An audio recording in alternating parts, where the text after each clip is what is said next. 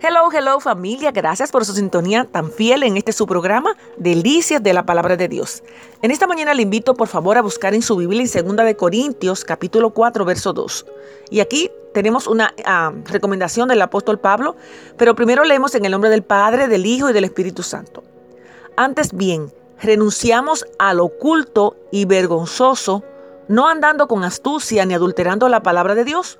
Por el contrario, manifestando la verdad, nos recomendamos delante de Dios a toda conciencia humana. Segunda de Corintios capítulo 4 verso 2. Para esta mañana tenemos una reflexión titulada La flecha. Por favor le pido su atención en estos detalles. Un rey en su carruaje pasaba por un pueblo. Observó una flecha disparada exactamente en el centro de un blanco que era un círculo dibujado en el tronco de un árbol. Intrigado, se dio cuenta que además habían otras flechas en otros árboles, todas con la misma precisión en el centro del blanco. Sorprendido por la habilidad del arquero, mandó a sus empleados a buscar el autor de, de estos hechos. Después de algún tiempo encontraron al autor de estos certeros disparos. Se trataba de un niño no más de 12 años. Preguntó el rey, ¿eres tú el hábil, el hábil arquero? Sí, respondió el joven. ¿Cómo haces para ser siempre tan certero en tu puntería? preguntó el rey. El muchacho respondió, es muy simple.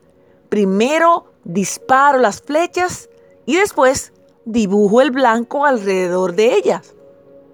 ¡Wow! Hay muchas formas de engaño, muchos atajos que solo buscan el resultado sin importar los medios para alcanzarlo. Pregunta, ¿qué es mejor? ¿La astucia del arquero que con esfuerzo honesto dispara las flechas y da en el blanco? ¿O el engaño de un niño que sin destreza pero con astucia dio la idea de dar en el blanco también. ¿Quién se siente mejor consigo mismo? ¿Quién honra más a Dios? Con la palabra de Dios es igual. No debemos exponerla con astucia. Ella no lo necesita.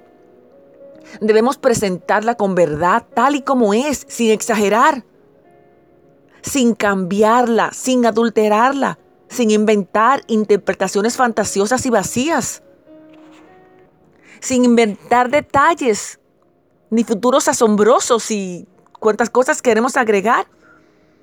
Es su palabra, no la nuestra. No nos corresponde añadir ni quitar, ni quitar ni siquiera una tilde, un acento a una palabra. Repito, es su palabra. La flecha. Bendecido día.